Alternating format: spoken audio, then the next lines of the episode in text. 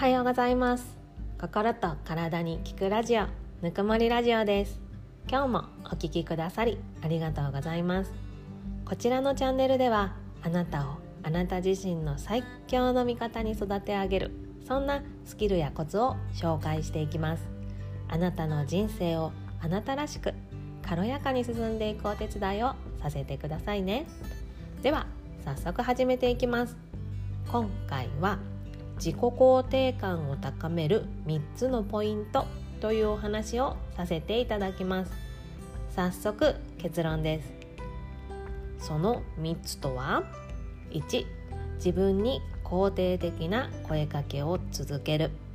2香りを味方につける。3家計をクリアにする。この3つです。順番に紹介しますね。1つ目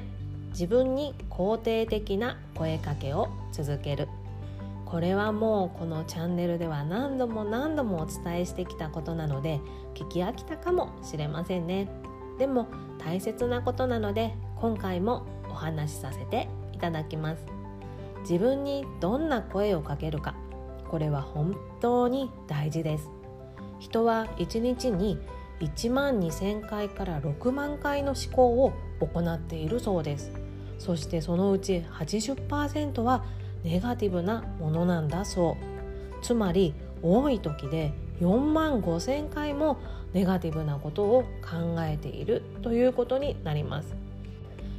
1日に4万5,000回も自分の気分が落ち込むことを自分に言い聞かせているなんてそりゃ毎日疲れるわけです。なので意識的に自分に肯定的な声かけをするようにしてみましょう。今日も仕事行きたくないなと思った時には今日も仕事に行って私偉いねとかあああの人嫌いだなと思った時には嫌いでいいのよ距離取ってこうとか自分を責めない声かけをやっていきましょう。これも何度もお伝えしていますが大事な友達に声をかけるように言葉を選んで自分に声をかけてあげてくださいね。そうすることであなたのコミュニケーション能力も高まり日々の他者とのコミュニケーションにおいてもますます毎日が生きやすくなりますよ。2つ目香りを味方につける。あなたは好きな香りありますか？この香りを嗅ぐとリフレッシュできるというお守りのような香りを持ち歩くことをおすすめします。香りの効果それは一瞬で脳を活性化させる力があるんです。香りを感じる嗅覚は五感の中でも太古の昔から存在する原始的な感覚とされていて本能的な行動や感情直感に関わる脳の部分にダイレクトに届きます。そのため香りを嗅ぐと何の香りかを判断する前に感情が動きます。加えてストレスに大きく関係する自律神経系やホルモン系内分泌系にも影響を与えるため心と体のバランスを整える効果も抜群です。そんな香りの力を味方につけて感情が高ぶった時や元気が出ない時に最速で整った自分に戻ってくる習慣をつけてみましょう。こんな時にはこの香りがいいっていうのはよく雑誌やネット記事で取り上げられていますので気になる方は調べてみていただきたいのですが一番大切なことは自分の好きな香りかどうか。私はウッド系の香りが好きなので子供にイラついた時には無印良品のボディミルクウッディの香りを体中に塗りまくって深呼吸してから対応するようにしています。そうするといつもより寛大な対応ができるようになるので香りのパワーって本当にすごいですよね。他にも職場ではアロマスティックを常に持ち歩いていてふとした時に首筋や手首に塗ってリフレッシュするようにしています。香水はきつすぎるというあなたもほのかに香るアロマスティックなら使いやすいと思います。是非試してみられてくださいね。ちなみに私はアクタスで購入したミズという商品のヒノキラベンダーをおすすめします。この香り職場でも大人気でみんな「ああ塗って塗って」とこれを出すと人が寄ってくるという代物です。最後に3つ目家計をクリアにする。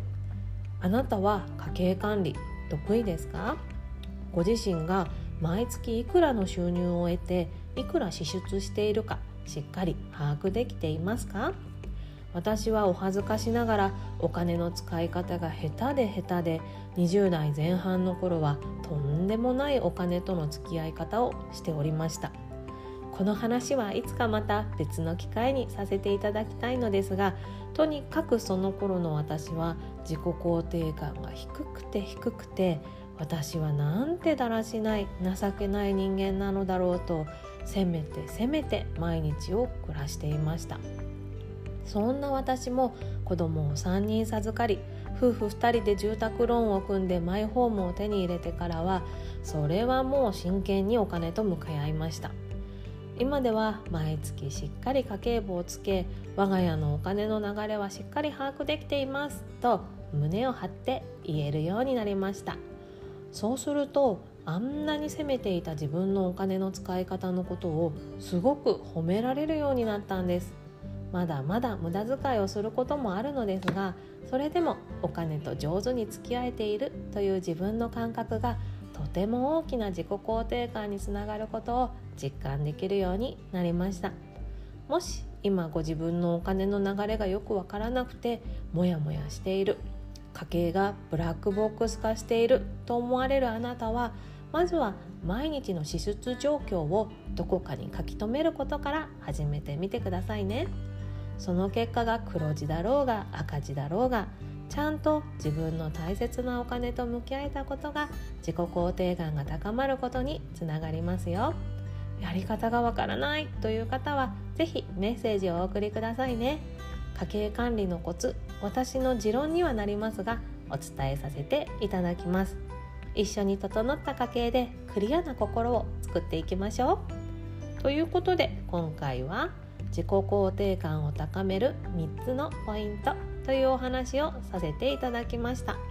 あなたも是非どれか一つでも今日から始めてみてくださいね。今日も最後までお聴きくださりありがとうございました。番組のご感想やご質問リクエストなどあなたのお声を聞かせていただけたらとっても嬉しいです。概要欄の URL リンクからメッセージボックスまたは公式 LINE を使ってお気軽にお送りくださいね。あなたのお声が聞けるのを楽しみにお待ちしています今日もいい日にしましょうねあなたの素敵な一日を応援しています。